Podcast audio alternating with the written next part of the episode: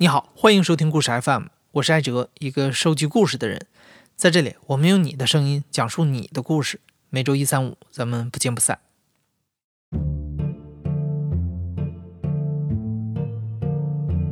七月份第一周的热词绝对是垃圾分类。七月一号开始，上海的垃圾开始分成了有害垃圾、可回收垃圾、干垃圾和湿垃圾这四类来投放。同时呢，垃圾箱房规定只有早晨和傍晚的两个时间段开放。实行垃圾分类之后，我们眼看着垃圾分类的话题不断的在网络上发酵。精明优雅的上海人好像第一次因为分不清楚垃圾而焦虑不安。那么他们到底为什么而焦虑不安？关于这次垃圾分类，上海人又有什么样的讨论呢？我们的制作人野捕在七月二号抵达了上海，去跟那里的居民聊了聊。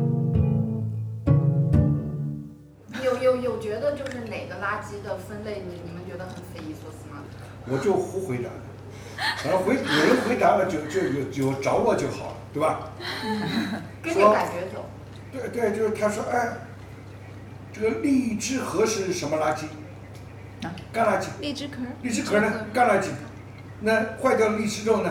是垃圾。那你就是按这个自己的那种胡胡胡胡扯的逻辑，你就扯不下去。然后说说发现说的不对的吧？所以就是玉米皮嘛，嗯，玉米皮是什么垃圾？我下载了两类，是干垃圾。不，玉米外面不是个皮吗？对对对。还有一个皮说，这还真不知道。玉米皮算什么垃圾？因为它上海人做的嘛。如果是郑州人做的，可能玉米皮早就给你定义了。玉米须，嗯，玉米须，两个都知道，是湿垃圾。湿垃圾。那么玉米须是湿垃圾，为什么玉米皮就是干垃圾？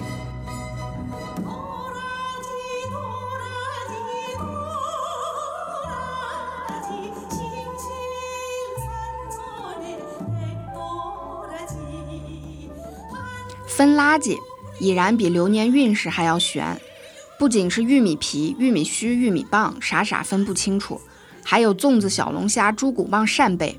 爱吃爱捣鼓的上海人，每天都要站在干湿垃圾桶面前犹豫不决。那么，到底为什么要分成干垃圾和湿垃圾呢？这种模糊不清的分类又有什么必要之处呢？我采访了商业生态工作室的创始人孙海燕女士，她让我从垃圾的末端处理手段来反推这个分类。嗯，我们为什么现在是试分法？要看我们现在的垃圾组成是什么样，我们面面对的环境议题是什么样的，跟我们以前的有用的和没用的历史的问题是不一样的。嗯，上海目前的湿垃圾，它的含量里面主要的，比如说百分之六十左右或者以上，它是湿垃圾，也就是我们的厨余垃圾。那这部分的垃圾如果没有被分类出来，它会产生什么呢？一个，它混在一起，它会玷污到干垃圾。那么，干垃圾是干嘛去的？嗯，它去送去焚烧的，或者填埋。现在主要的处理呃处理方式是焚烧。那湿垃圾去跟垃干垃圾去焚烧，那个燃点不够高嘛，水分比较多，嗯，而且很燃烧不充分，有可能会产生一些有毒的气体，比如说二恶英。还有，如果我们湿垃圾不去，呃，分出来，它也会玷污第三类的垃圾，就是可回收物。明明可以回收的东西没有办法回收了，没有价值了。那干垃圾里面，现在目前还是会有混到湿垃圾嘛？那它会再进行压缩、打包，把水分去掉，然后体积变小，然后再进行呃运输。湿垃圾。如果用更准确的词来称呼呢，也叫有机质垃圾或易腐垃圾。孙女士告诉我，湿垃圾收集后一般会经过脱水、粉碎、加入菌种发酵，最后生成有机肥料。如果湿垃圾中混入了其他垃圾，那肥料的品质就会降低。而现在处理干垃圾的方式一般是焚烧。假如干垃圾里混入了湿垃圾，会导致燃烧不充分。产生有毒气体，这个分类方式固然没错，但让两千四百多万人在尚未完全分清什么是可回收，什么又是不可回收的情况下，就要求他们一夜之间变身为垃圾分类专家，这一步是不是迈得有点大？在上海生活了六年的台湾医学生阿仁，也对这样分类的普适性充满了疑惑。像现在上海，呃，更有意思。那时候我们是要等那个呃，乐色车的。就你，假如说你对台湾比较理解的话，就知道我们这是通常是有固定时间，下午三四点或者是晚上那个六七点甚至九点的会有那个乐色车过来，然后前面有分一个是那个普通那个普通那个乐色的，还有后面有一台是资源回收车，乐色车后面还会放着就是那个那个厨余桶，到时你有什么厨余可以直接这样弄进去的。所以你人必须要在这三个时间点。差不多都在那前后，也有可能一大清早也会有车，但是基本上都是固定一个时间。这个是你你比如说你搬到一个新的社区，呃，基本上是这样，有些是有就是专门的那个那个垃圾回那个垃圾站的，有些是可以扔到什么住家楼下的，但是也是需要做分类。你们这个分类是从小就知道？对，从小就是基本上从小幼稚园到小学左右就开始有受这样的教育，一路到那个呃高中毕业。因为我是上大学就过来了，大学估计是不会有人在教这东西的。那基本上就是普及教育还是很比较成功的。你觉得这个教育是在你们这一代比较成功，还是其实在台湾已经做了很久了？你们的上大概大概我们就是九四年在。提前个二十十几年左右吧，八几那个八几年的也都很成功，基本上基本上绝大多数台湾人都会做分类。街上就是现在台湾的街上垃圾桶的话是有分资源回收跟那个普通垃圾的。所以也不是特别难，其实像上海之前也是这两种分类。但是问题说，上海不管是在上海还是其他城市，甚至整个大陆，对于这个垃圾分类根本没有一个理解概念。像我之前有一次看的很印象特别深刻，就是一边垃圾桶写着回收，然后里面塞塞了普通垃圾，第二边写的普通垃圾塞了塞满了纸盒子，我就觉得说他们就是对这个没有太大的概念，甚至他们可能还认反了。不是说大家没有资源回收这概念，而是说大家不知道哪些哪些是属于分类，然后是不是应该就是要普普及做这样的事情的？因为我们大家都很习惯垃圾扔在什么地方，反正后面自然会有人把这个做资源回收再分类的。我觉得反而是这里的垃圾分类，他想要一步跨得很细，但是很多就是。没有太大意义。比如说，你说他们说什么饮料杯，如果喝完以后洗干净以后那是可回收，没洗干净那是干垃圾。那这个之间他们的意义到底在哪里？你就算是拿去自用回收站，它里面有液体一样可以回收啊，它又不会因为里面几滴奶茶或者说是那个几几几个小珍珠，它就回收不了的。那你觉得，就是如果要做好一个垃圾分类，就包括台湾的经验，如果要推广好这个的话，至少要做到哪几点，或者这个政策？我觉得事实上，就最重要的是一刀切，一刀切就是说，我就说这个东西是回收的东西，你只要不要把它泡进什么那个非常有害物质里面过的，那些全都是回收垃圾，就就很方便了，没有那么复杂。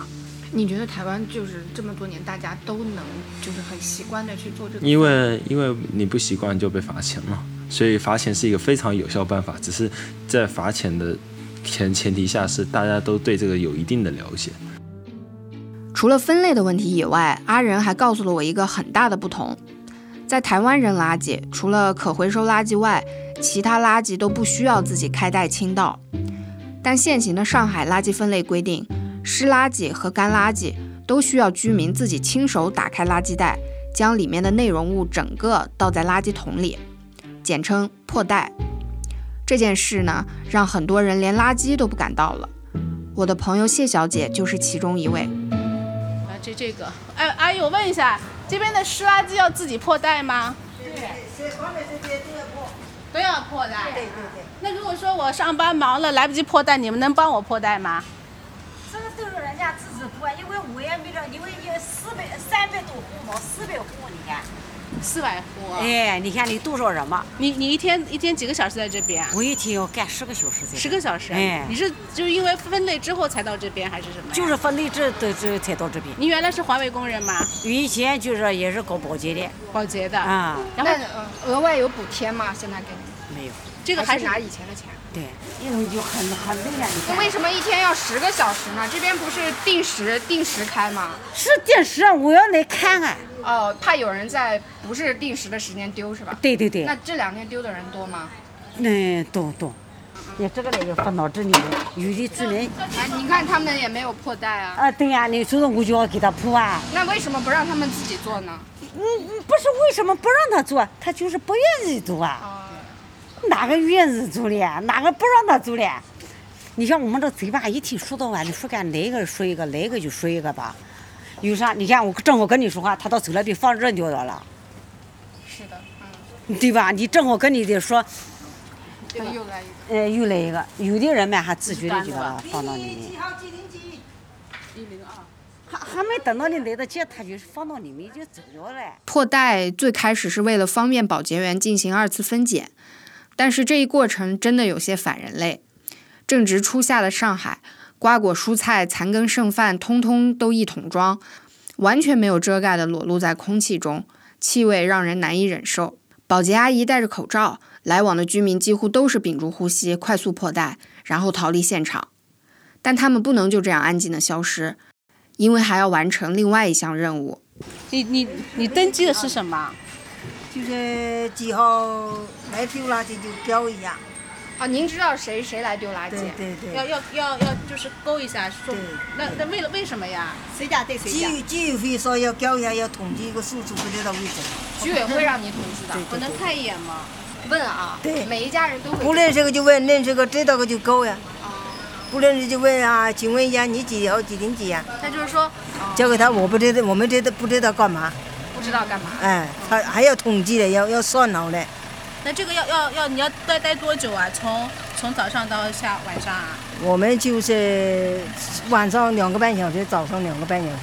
在该小区投放垃圾的时间里，这个阿姨就坐在垃圾桶旁，不厌其烦地询问，啊，请问一下你几号几零几呀？像是一位把守着校门口的教导主任，郑重其事地来为丢垃圾的居民做登记。而那些未曾在规定时间里扔过垃圾的人，则很有可能成为乱丢垃圾的重点怀疑对象。垃圾箱房前逐渐聚集起了一些居民，他们对定时定点的安排颇有看法。早上这我有时候早上上班都来不及过来丢。早上这七点到九点半呢，你几点上班呢？几点钟上班？我们我一般九点半。你九点半，你七点钟就开始到九点半。九点半从家走，十点多钟才到单位。是呀，你去七点到九点半之间有两个半小时呀。然后应该丢这垃圾。太紧张了，你首先就开放嘛，对呀对不对？我们垃圾哪有垃圾房给关门的关系？对呀，我知道，这他们都是规定这个谁还搞不清楚。我们上班不可能就卡在那个点，对大家还每天大家还有一种方式就是厨余垃圾，不是发垃圾桶嘛，就放在上面找个人来收嘛。对啊就是我们都付付些物业费啊或者清理费，然后呢，他就一层一层楼道，几点钟自己拿走就好了，对不对省得我们还得带着个桶下来，还得倒，对还还得回来洗。你讲的是理想性的，理想性。哎呀，这那所有的楼可能只有几个单元能实行，其他人不肯出这个钱，不会做的。不出钱，国家出，政府出钱，罚那么 那你要抓到了罚款，罚的款就应该供这些人钱嘛，那你要？给市长信箱写信，跟他讲没有，他哪不能？他说不定今天干，他明天不干了，他是临时工呀。对啊对啊就像你就像城市建设规划，你跟那个清洁工讲没用的，对，这个是是是是没有用的，但是现在一刀切有点切的太厉害，对，哎，你还是觉得有点头头痛。麻烦，主要是不便民。那他像我你你住在六楼，家我不可能从六楼下到来带了个桶，丢完了我再拿上去再自己洗，洗完了谁早上有那个空？对。对吧？你可以派个人说是。一天来一次，一天兜一圈，这样我觉得是也可以。你觉得跟他们，比如说跟居委会反映这个，他们会有调整吗？这个政策？我不知道，我觉得这个是我觉得这个政府要出钱嘛，肯定要。你既然搞规划、搞那个环保，那肯定要出钱，出钱肯定要出钱的。只不过这个钱是老百姓出还是国家政府出？对呀，对吧？那国家政府，比如说一个月给这个人两千块钱，就专门负责收这边的这个垃圾，也可以，对不对？也算是解决就业问题。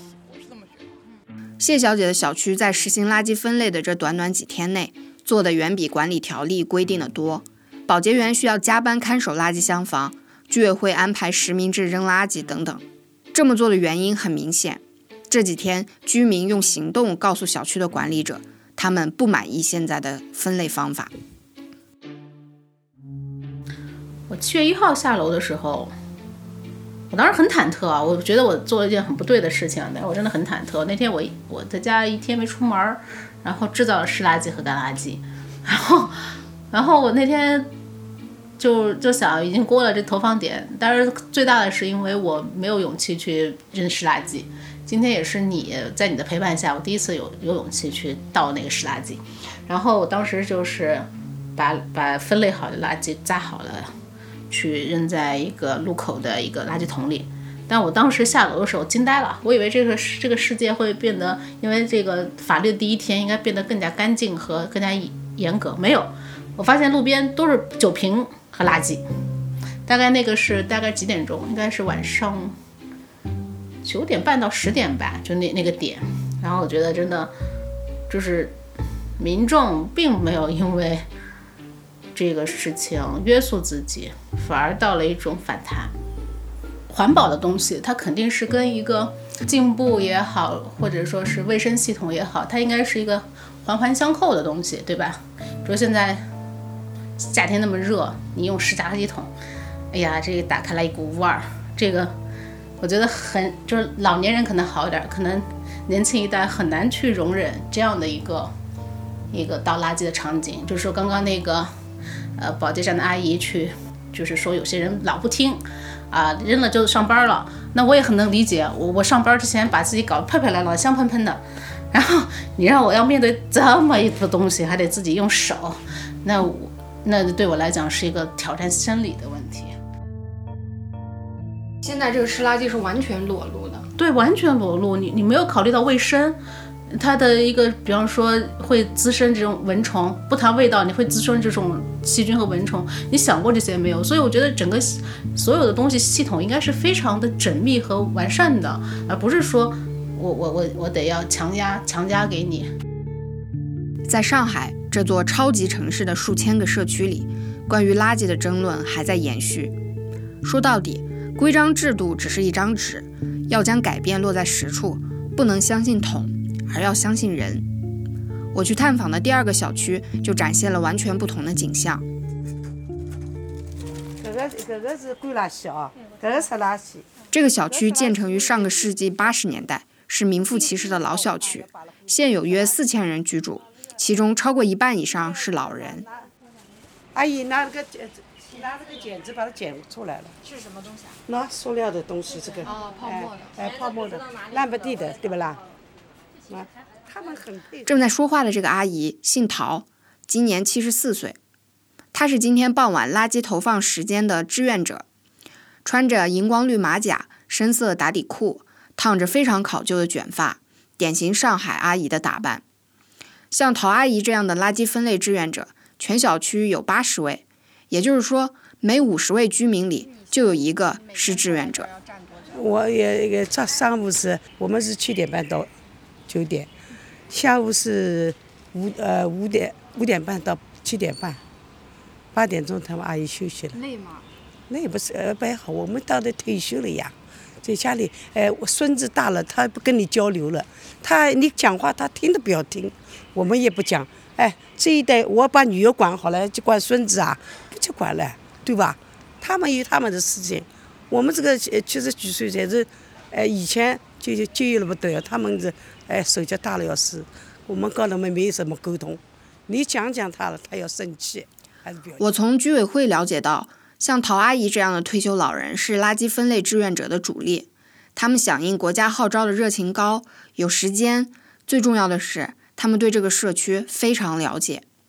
在中国的社区，一个典型的熟人社会里，想要说服大家陪你去干一件吃力不讨好的事儿，必须得用一些非常手段，而这些街坊四邻中的活跃分子，恰好是解决政策落地难的关键。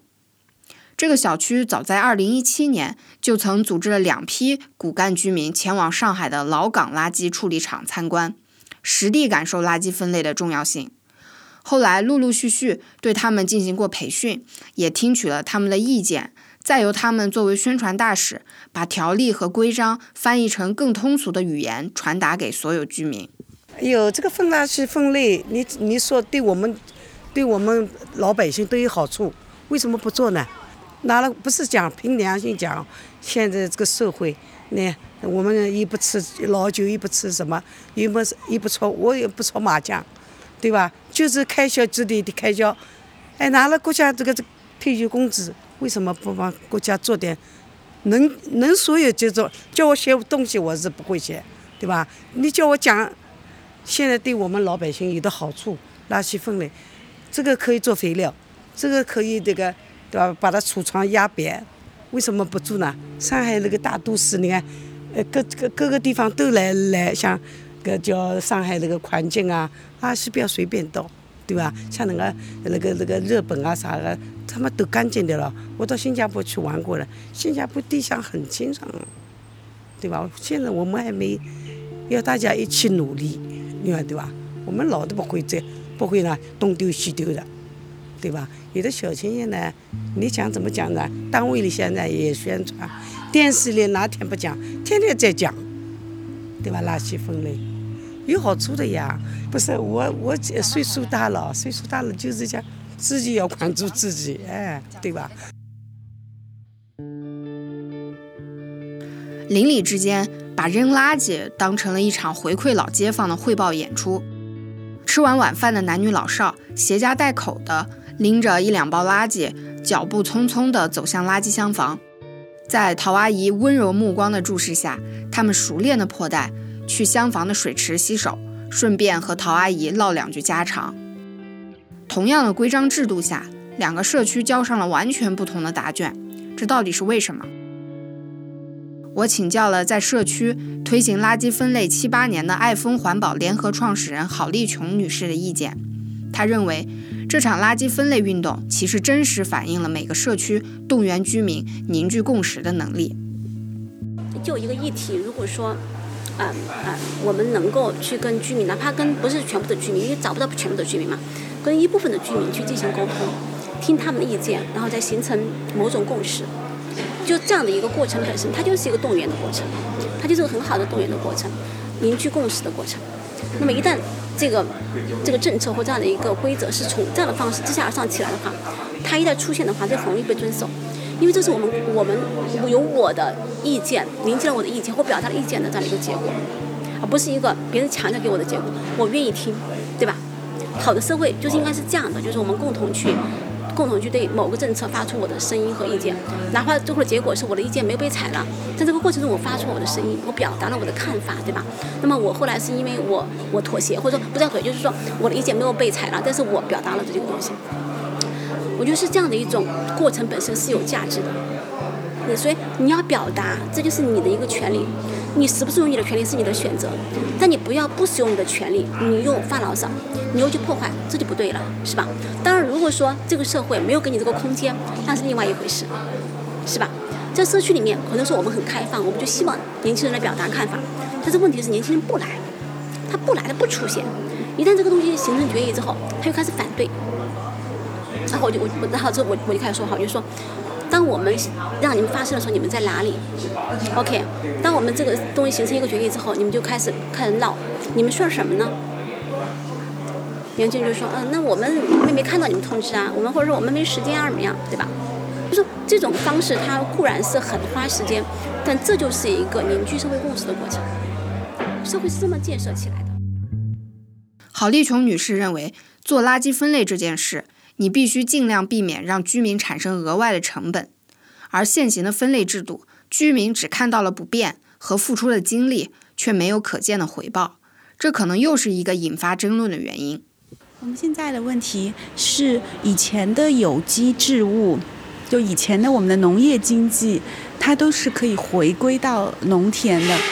嗯，那我们以前的这种叫嗯这种无机物啊，就就是嗯。工业化的新新陈代谢被大规模的生产的东西，它就没有办法回到回到摇篮去了。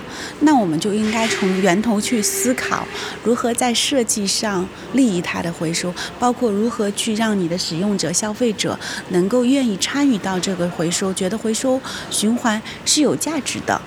所以我们需要有科研，需要有科学家，需要有这种大学，嗯，能够进入。我我们是真正的把物料回收过过来，然后作作为新料，再投到新的经济里面。而目前在上海，我们尚未看到更好的让垃圾产生经济价值的办法。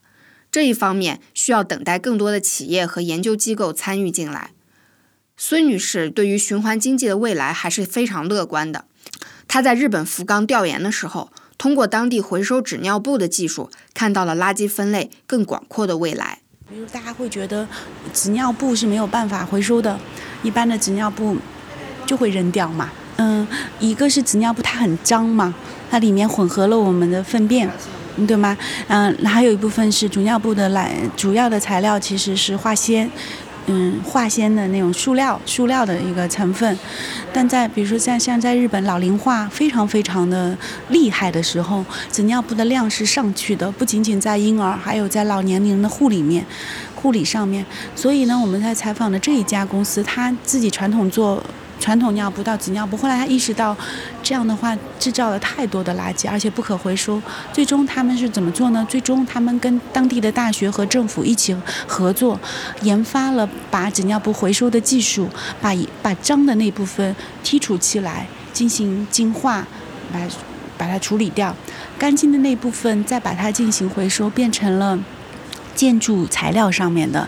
嗯，建筑材料卖给了建筑材料商，但同时他要跟前端的家庭和医院去合作，把它收集完了这一部分的垃本来的垃圾变成了资源，再交给这个原料是就这个纸尿布厂商。所以你可以看到，在这个里面有不同的人都可以参与进来，成为新的一个新的经济模式。垃圾分类小课堂，全家午餐来帮忙。我在全家便利店吃着在上海最后一餐，耳边一直循环播放着这首广告歌。上海拥有几千家便利店，星罗棋布地散落在各个街道，成为这个城市现代化的一个象征。就在这样消费主义的化身中，也正开始了一场革命。从生活便利走向环境护理，上海先迈出了第一步。而这场垃圾分类的战火。也许很快就会蔓延到全国每一个大中型城市。